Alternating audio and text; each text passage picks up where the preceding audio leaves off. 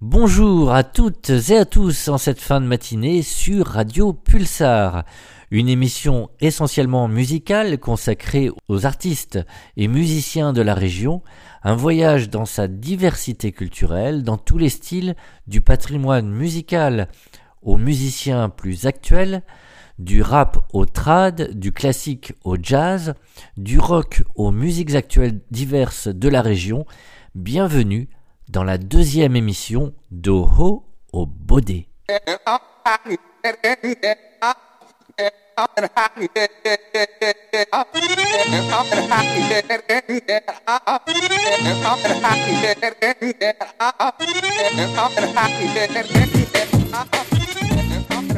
Eh bien, si vous avez écouté la première émission le mois dernier en direct ou en podcast, vous avez pu entendre une autre prononciation du mot poitevin qui signifie coq. Alors pourquoi? Jao, Ho, Jo sont différentes prononciations du même mot dans la région pour le mot coq. Ces variantes sont liées ou étaient liées à la géographie car la langue variait souvent avec les paysages. Tout comme la végétation, les vallées, les forêts, qui constituent ou qui constituaient notre région, on constate ou on constatait aussi que les mots et les langues n'ont pas vraiment de frontières bien définies. Et ces variantes ne signifient pas que l'on change de langue. Il s'agit du poids de vin, quelle que soit la prononciation du mot. Ici, j'utiliserai donc désormais la prononciation ho. Mais ce n'est pas la seule. Ce qui fait une langue, c'est certes le vocabulaire, mais surtout la grammaire qui est, il faut le dire, unique pour notre région. D'où le nom qu'on peut lui donner parfois Parlange, Poitevin Saint-Onger, Poitevin ou Saint-Onger ou encore Patois. Tout ça est un peu la même chose. En ce qui concerne le baudet, eh bien, le baudet ne veut pas dire âne. Le baudet est un âne emblématique du Poitou, bien sûr, mais l'âne, animal important jadis dans le monde rural, peut se traduire en poitevin de différentes façons. Haine, cagna, cagnin, missou, bourrique, barda, bardou, bardin ou encore bourdin, selon les contrées de la région. Alors d'Oho au baudet signifie donc du coq au baudet et par extension du coq à l'âne. Eh bien, pour débuter ce voyage en musique et en région, je vous emmène au printemps de Bourges de l'année 1985. Ici s'est produit le poids de vin, et quel poids de vin Ulysse Dubois. Dans une représentation et devant un parterre de poètes régionaux de différentes régions françaises, Ulysse interprète en vin Vous allez bisquer, qui peut se traduire par Vous allez voir, vous allez être contrarié. Euh, ce texte très connu est un bijou et l'enregistrement également, enregistrement public tiré du 33 tours Les 100 printemps des poètes. Ulysse Dubois. La sœur, la sueur. C'est le début, hein la, la, sueur dédie n'a pas d'autre source que cet effort pour conquérir ce que vous allez avoir à faire. Car si on passe par l'Alsace et si on fait la Bretagne et la Corse et les Pyrénées, on ne fait pas le Poitou, on fait encore moins le sud des Deux-Sèvres. Au mieux, on y passe en allant l'été aux plages de Charente ou de Vendée, ou en tournant avec les musiciens et les chanteurs.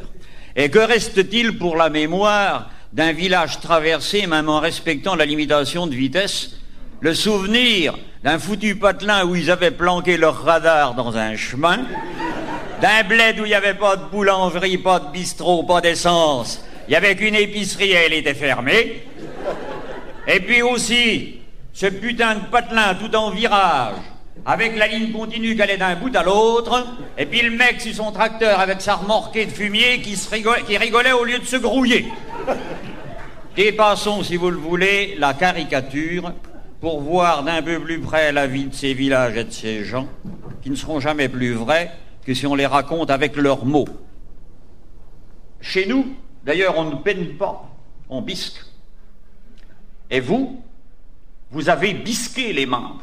On était à craindre, parce qu'il vous est causé patois comme les bois, un patois qui est ben mon André, le vin de Sevray.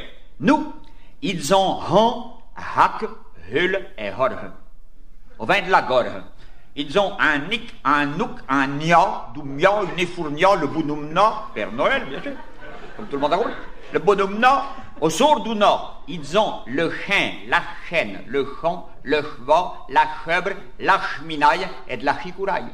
Ils ont un rabalou, un rabalan, un renard, une échura, un raberta, un raliron. Ils roulent les airs en causant. Ils ont un accent.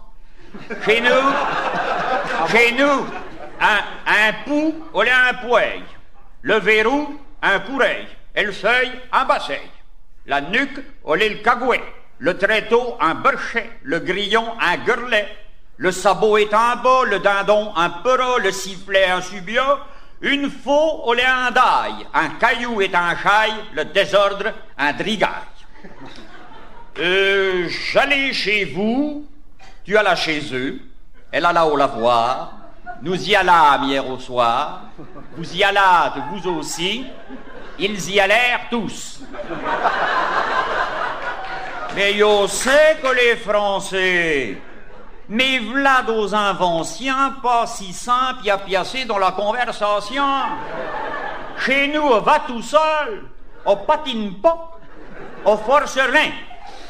Yon y chez vous, ton y chez eux, et l'on y au lavou, yon y rion y au sable, yon y rien au tout, le yon y rion tout.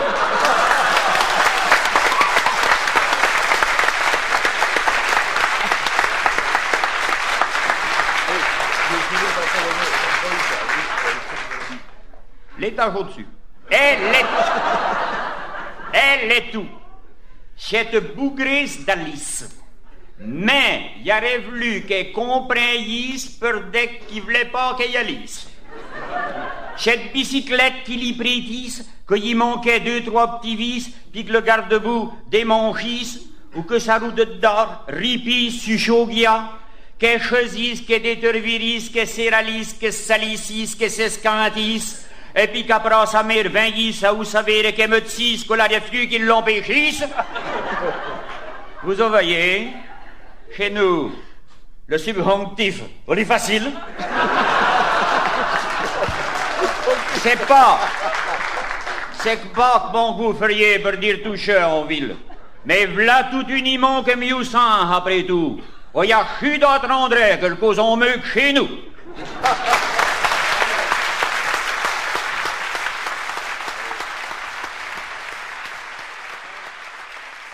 Allez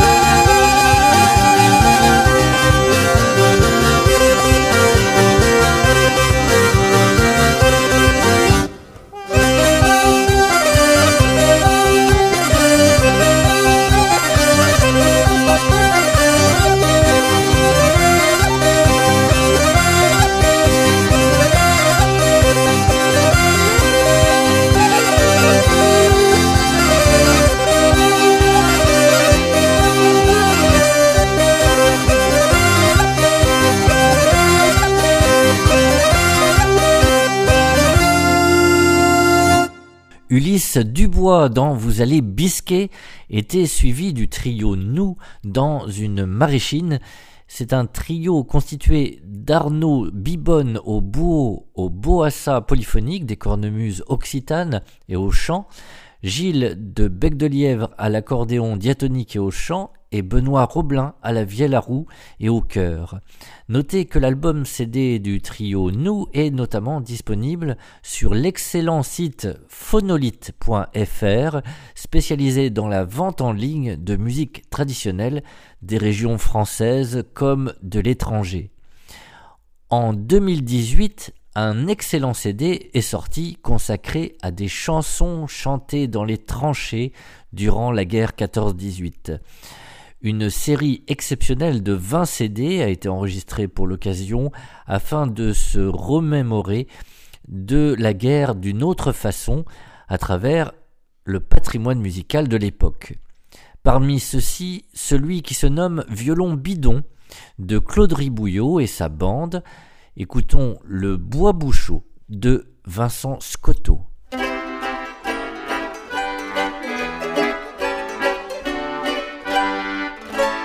Depuis que notre beau régiment luttait combat glorieusement afin de libérer le pays de l'invasion de l'ennemi. Sous le froid, la neige, dans l'eau et la boue, nos poilus sans cesse la furent debout, travaillant sans trêve, tirant sans répit sur ces sales boches abrutis.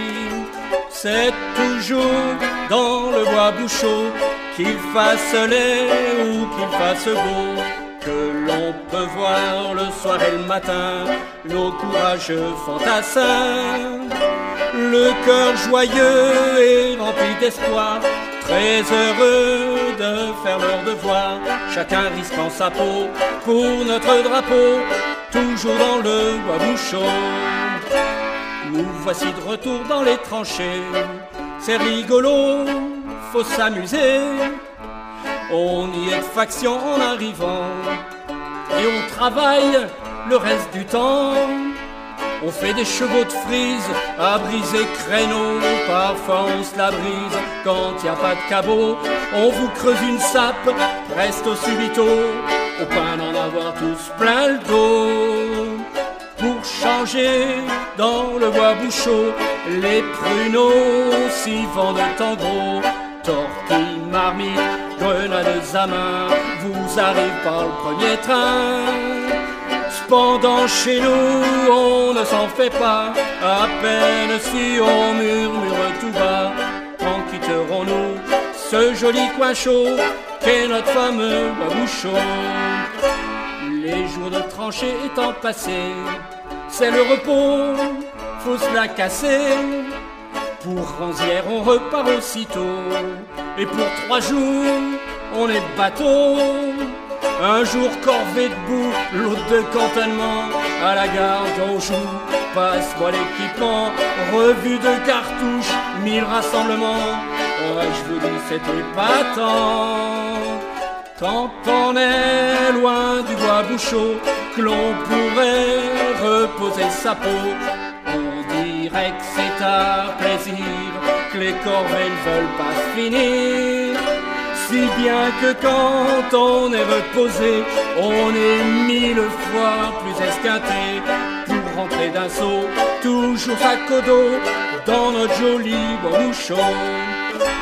Après avoir bien ri et bien chanté, un bon matin, faut attaquer et s'en aller baïonnette au vent pour tâcher de faire de l'avant. On sort de la tranchée, on hurle à l'assaut, les vis sont fauchées, les boches font le saut, on enlève des lignes, on fait des prisonniers, car sûrement cette fois on y est. Mais alors, dans le bois bouchot, quand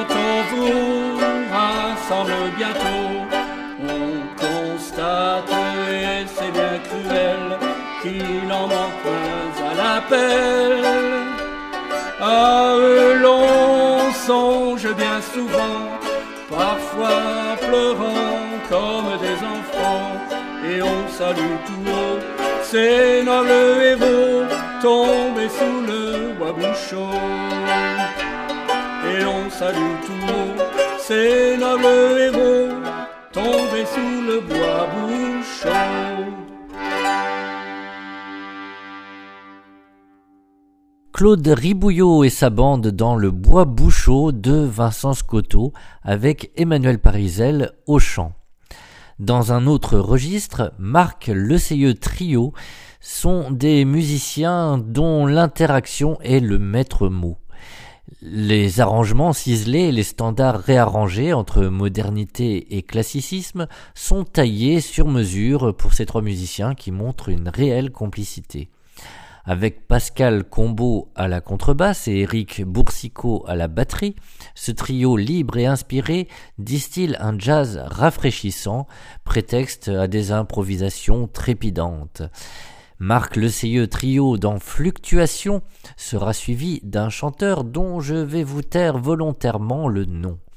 Il vint maintes fois dans la Vienne pour jouer avec son pianiste, et quel pianiste, Maurice Vander, surnommé le Coq, et qui demeurait, lui, à Chauvigny. Vous avez deviné de qui il s'agit?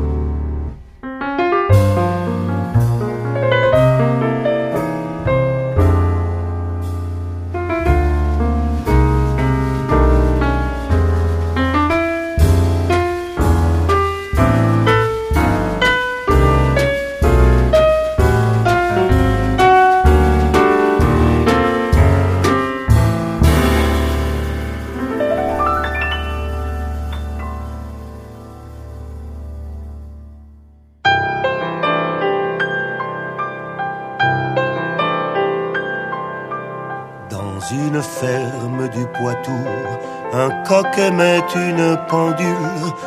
Tous les goûts sont dans la nature, d'ailleurs ce coq avait bon goût, car la pendule était fort belle, et son tic-tac si doux, si doux, que le temps ne pensait surtout qu'à passer son temps auprès d'elle, dans une ferme du Poitou un coq aimait une pendule de l'aube jusqu'au crépuscule et même la nuit comme un hibou. L'amour le rendant coctambule, des cocoricots plein le cou, le coq rêvait à sa pendule du Poitou, du Poitou.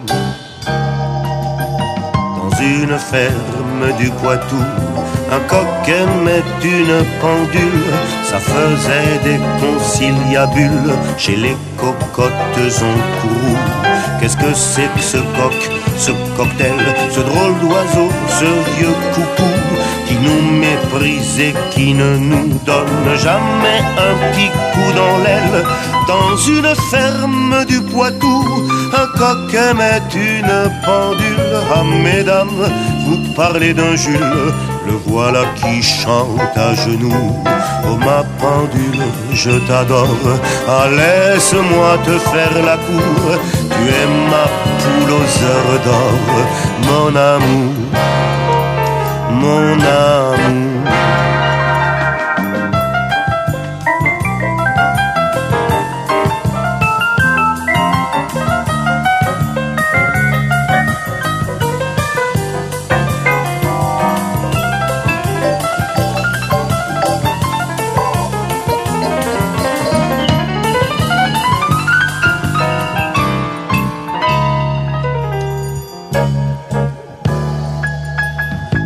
Une ferme du Poitou, un coq aimait une pendule.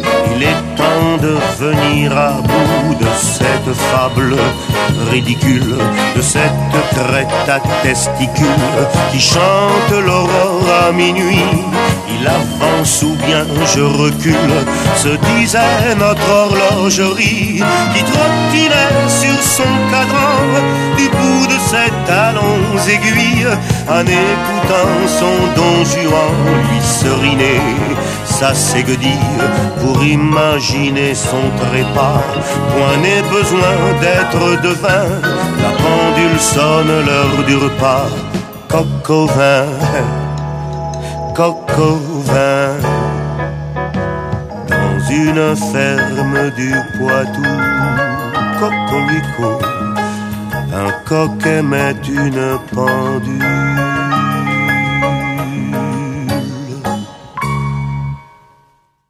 Marc Le Trio pour Fluctuation était bien sûr suivi de Claude Nougaro pour Le Coq et la Pendule, accompagné de Maurice Vander. Vous avez très certainement boulité qu'une nouvelle série télévisée sur France 2 est consacrée à Diane de Poitiers, personnage historique et finalement assez peu connu des Poitvins. Isabelle Adjani joue le rôle de Diane de Poitiers, mais on trouve aussi Samuel Labarthe, Gérard Depardieu, Hugo Becker, Jeanne Balibar, Joe Star ou encore Jean-François Balmer. Dans le domaine musical, Diane de Poitiers est surtout une œuvre du compositeur français Jacques Ibert, né à Paris en 1890. Ibert évoque l'esprit du XVIe siècle français dans une musique de ballet daté de 1933-1934, dans des épisodes fantaisistes de la vie de la favorite du roi Henri II. Diane de Poitiers est alors une suite pour orchestre dont nous écouterons Diane, le troisième mouvement. L'extrait est interprété par l'Orchestre symphonique de Moscou, dirigé par Adriano, un chef d'orchestre suisse qui, lui, ne veut être connu que par son prénom et qui a enregistré quelques 45 CD. Jacques Ibert sur Radio Pulsar.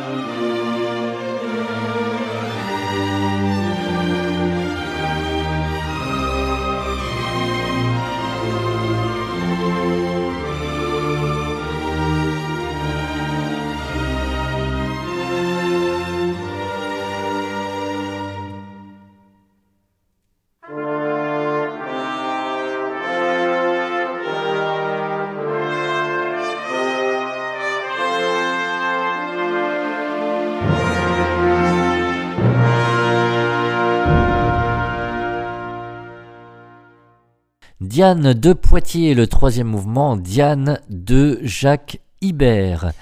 Eh bien, sautons encore de haut au baudet. Dans les années 90, un groupe local niortais a eu un succès notable et vous vous souviendrez aisément d'Isaac Newton et de son titre phare Carla. Les fêtes de la musique niortaise s'en souviennent encore.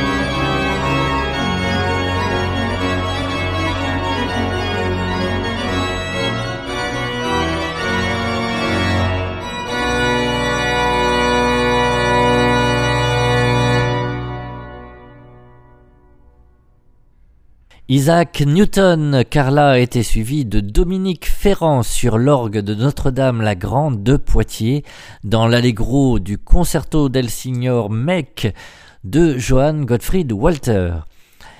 Le violoncelliste Christophe Coin, le pianiste Jean-Luc Herold et le pianiste Jan Willem Janssen sortaient eux en 2020 un album remarquable consacré à l'œuvre du compositeur violoncelliste et luthier niortais Auguste Tolbeck, né en 1830 et décédé en 1919. Voici la chronique Sur l'oreille do Poitou, consacrée à des lectures d'extraits de livres anciens édités dans la région et au patrimoine régional de toutes sortes. L'œuvre musicale d'Auguste Tolbeck, né en 1830 et décédé en 1919. Violoncelliste, concertiste, compositeur, collectionneur érudit et facteur d'instruments français d'origine belge, Auguste Holbeck a marqué à la fois l'histoire de l'interprétation des répertoires anciens, l'histoire du collectionnisme et celle des reconstitutions d'instruments de musique anciens. Si plusieurs études ont été consacrées à la vie du luthier et du collectionneur, l'aspect le moins exploré reste aujourd'hui son œuvre musicale. Aucun enregistrement de ces compositions n'existait à ce jour. La sortie de ce CD de Christophe Coin, Jean-Luc Ayroll et Jan William Janssen, qui coïncide avec le centenaire de sa mort, constitue un témoignage de la carrière protéiforme de ce personnage singulier, de la vie musicale en France dans la seconde moitié du XIXe siècle. Si les manuscrits autographes ont probablement disparu au cours des différents événements personnels et des changements professionnels de Tolbeck, ou lors de la vente de ses biens en 1922, leurs versions imprimées sont conservées au département de la musique de la Bibliothèque nationale de France. Il est par ailleurs difficile de se faire une idée de la réception de son œuvre car peu de commentaires existent à ce sujet, que ce soit dans ses écrits ou dans la presse. Inspiré par une démarche tantôt pédagogique, tantôt liée aux divertissements musicaux de salon, on peut facilement imaginer qu'il fut difficile pour lui de se construire une notoriété comme seul compositeur, tant les difficultés matérielles et la possibilité d'être publié constituaient un obstacle.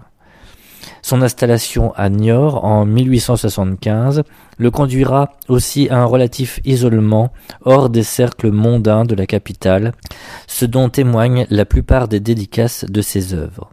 Quand Tolbeck commença-t-il à composer? Probablement dans ses années d'études au Conservatoire de Paris. Élève dans la classe d'harmonie d'Henri Reber, il y découvre euh, les compositeurs en vogue, euh, s'imprègne des styles musicaux dans un lieu propice à l'inspiration grâce aux rencontres importantes et aux liens d'amitié qu'il tisse avec Camille Saint-Saëns notamment. Les premières éditions imprimées de ses œuvres ne voient le jour qu'à partir de 1862. Son œuvre musicale se compose d'une vingtaine d'opus pour violoncelle. On y retrouve ses trois instruments de prédilection, violoncelle, orgue et piano, utilisés dans différentes configurations.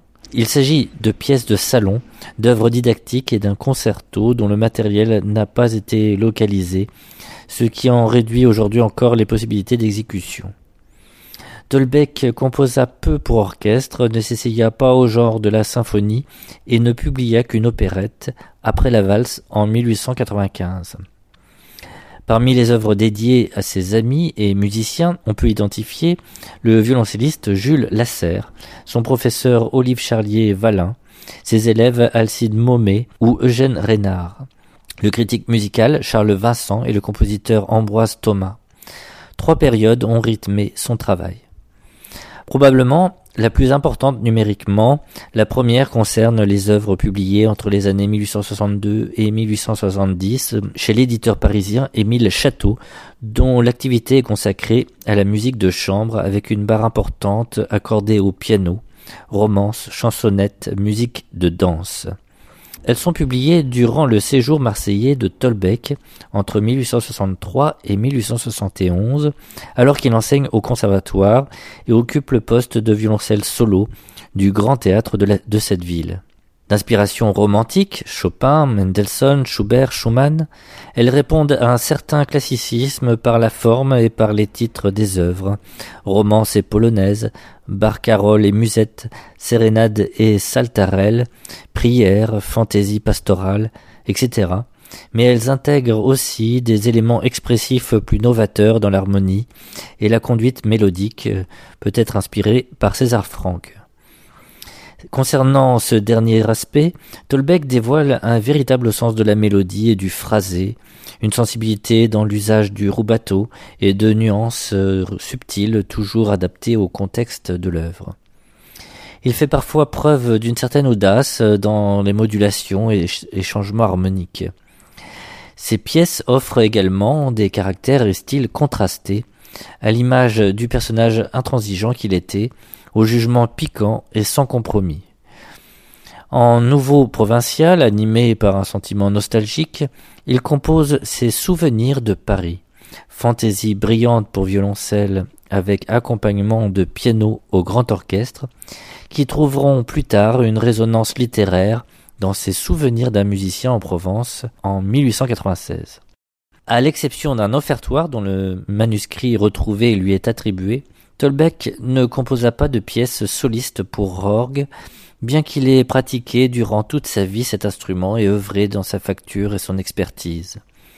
Il laisse en revanche la possibilité d'en faire usage dans l'accompagnement de plusieurs pièces pour violoncelle, élégie, prière, rêverie.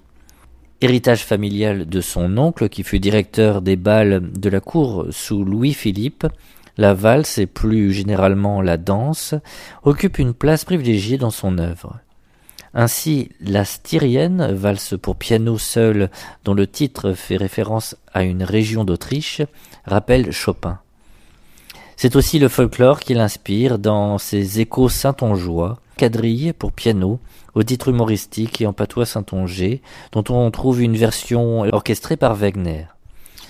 Durant une seconde période, Tolbeck compose nettement moins et se consacre brièvement à sa carrière de violoncelliste soliste. De retour à Paris après son séjour marseillais, il crée deux œuvres de son ami Camille Saint-Saëns. La première sonate pour violoncelle et piano en do mineur en décembre 1872 avec le compositeur au piano et le premier concerto pour violoncelle en la mineur opus 33 en janvier 1873 avec la Société des concerts du Conservatoire de Paris, œuvre qui lui est dédiée et qu'il jouera toute sa vie. Il fait partie également des quatuors Morin et Lamoureux. Malgré cela, sa carrière de soliste n'ayant pu véritablement se concrétiser, il s'installe définitivement à Niort en 1875, au fort Foucault, et se consacre de manière quasi exclusive, de 1891 à 1897, à la réalisation de reconstitutions d'instruments allant de l'Antiquité à la Renaissance et à la diffusion de ses travaux lors de grandes expositions nationales et universelles. Recherchant les sonorités du passé, il prépare également son œuvre majeure, L'art du luthier, célèbre traité de lutherie qui réunit ses observations sur les techniques de construction et les procédés de restauration. Il y dénonce la surévaluation de la lutherie italienne, le mercantilisme qui affecte les instruments anciens face à la production moderne, et il met en garde ses lecteurs quant à la prééminence du de visu sur le de auditu grâce à des remarques pertinentes tirées de son expérience personnelle. Sur le plan didactique, Tolbeck publie La gymnastique du violoncelliste en 1875, méthode d'apprentissage du violoncelle qui contient 100 exercices, gammes et arpèges dans tous les tons et 10 études spéciales ainsi que les concerts-stucs pour violoncelle et piano ou orchestre, œuvre qui contient une magnifique cadence. Pour les débutants, Tolbeck composera plus tard quatre petites pour violoncelle et piano, romance rondeau, petit air d'église, barcarolle vénitienne. Il s'entoure aussi d'Henri Clouzot pour le livret de son opérette Après la valse, créée en 1894, laquelle obtient un assez grand succès. Il en fait un arrangement de l'ouverture pour piano et à quatre mains, présent dans l'enregistrement du CD. La dernière période, 1903-1919, correspond au rachat de la maison d'édition Château par Émile Gallet en 1905. Ainsi, le fonds de catalogue est repris par ce second éditeur et une dizaine d'œuvres de Tolbeck sont alors réimprimées avec très peu de remaniement. Les premières éditions étant épuisées, on peut supposer qu'il s'agissait de pièces ayant reçu un accueil favorable. Il compose deux pièces, Les Vagues, Marche des Mousquetaires, 1727, pour violoncelle solo, sans accompagnement. La seconde pièce semble avoir été écrite pour la viole, tant l'écriture et le phrasé y font référence. C'est aussi en 1906 que paraît son concerto pour violoncelle dédié à son professeur Olivalier Valin. À l'instar du premier concerto de Saint-Saëns, il est relativement concis, un mouvement, et de forme plutôt classique, tout comme la fantaisie de Bravoure, euh, éditée la même année. Œuvre nécessitant une importante technique, elle évoque les pièces composées par Paganini pour le violon et impose une belle maîtrise du violoncelle, arpège, arpège brisé, gamme, très chromatique, thème et variations dont la difficulté est croissante. Il s'agit de pièces brillantes qui devraient retrouver aujourd'hui leur place dans des épreuves de concours ou dans des salles de concert. C'était un extrait de l'excellent album CD consacré à l'œuvre musicale d'Auguste Tolbeck, de Christophe Coin, Jean-Luc Erol et Jan Willem Janssen. Cet album CD a été enregistré à Niort, mais également à Montreuil, à Toulouse et à Orvaux.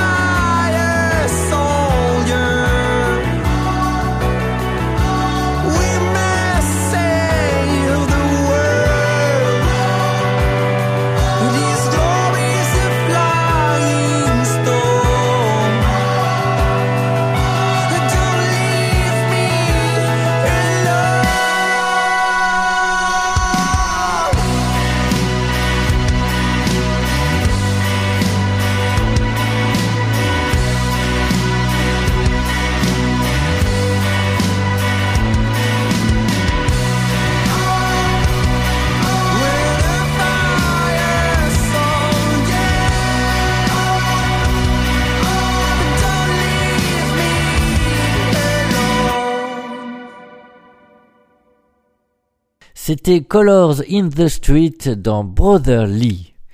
Francine Poitvin, née à Chaunet, est une auteure de plusieurs ouvrages et un personnage aussi étonnant que méconnu. Voici la chronique de Cyril le Courlitou. Cyril évoque un instant le tumulus de Montiou, situé sur la commune de Sainte-Soline, non loin d'un autre tumulus moderne, la fameuse sulfureuse et contestée construction de méga bassines au lieu dit les terres rouges, à quelques pas de là. Bonjour, je suis Cyril le Courlitou. Mais qu'est-ce donc un courlitou? Ben, Tout simplement, un courlitou est un promeneur qui aime se balader et découvrir. Savez-vous qui est Francine Poitvin? De son nom de baptême, Marie-Blanche Paillet. Francine Poitvin est née le 10 avril 1869 à Chaunet. Chaunet est une petite euh, commune dans le sud Poitou entre le tumulus de Montiou à l'ouest, le château d'Épanvilliers à l'est, Valence en Poitou au nord et la pierre pèse de Limalonge au sud. Nous sommes entre Deux-Sèvres, Vienne et Charente. Cette femme œuvre pour le monde rural et devient une ethnologue passionnée. Cette femme de la campagne poitevine est institutrice et écrivaine. Elle se marie à Chaunet à l'âge de 21 ans avec un instituteur de Vivonne, Émile Gillot. Durant la moitié de sa vie, Francine Poitvin se consacre à ce monde rural, paysan, campagnard, et promeut cette culture qui peu à peu s'oublie. Elle recherche notamment des objets que nos arrière-grands-parents utilisaient et fait des fiches explicatives de tels ou tels objets, comme les tabataires les tabatières que les paysans faisaient eux-mêmes en écorce de cerisier et qui étaient appelées que draps en raison du petit bout de cuir qui servait à tirer le couvercle. N'oublions pas le travouille, le rouet, qui grâce à lui, les femmes filaient le fil ou la laine ou encore les beaux, les sabots. Elle recueille aussi des souvenirs et des témoignages de cette vie campagnarde d'antan. Francine, Poitvin écrit de nombreux ouvrages, dont La Terre poitevine en 1934 aux éditions Eugène Figuière, Le Poitou, Art et tradition populaire à l'imprimerie de l'Union, ou encore Contes et légendes du Poitou en 1938 aux éditions Corimbe. Elle écrit par amour pour sa terre, comme plein d'autres dans notre région, et veut que sa campagne soit reconnue à juste titre. Elle aime chercher, fouiller, farfouiller ces objets dont l'usage s'est perdu au fil du temps. Ces objets seront donnés à la ville de Poitiers en 1938 par cette femme qui veut faire connaître sa campagne par les objets, les traditions et les contes de son Poitou natal. Francine Poitvin meurt le 17 août 1946 à son domicile 7 rue de Blossac à Poitiers.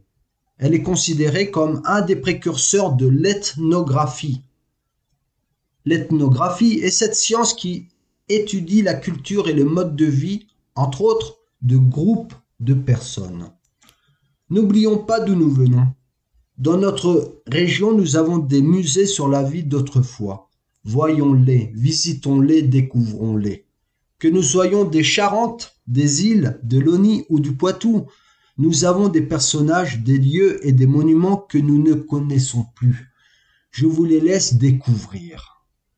Je suis Cyril Le Courlitou et je vous dis à bientôt. Salut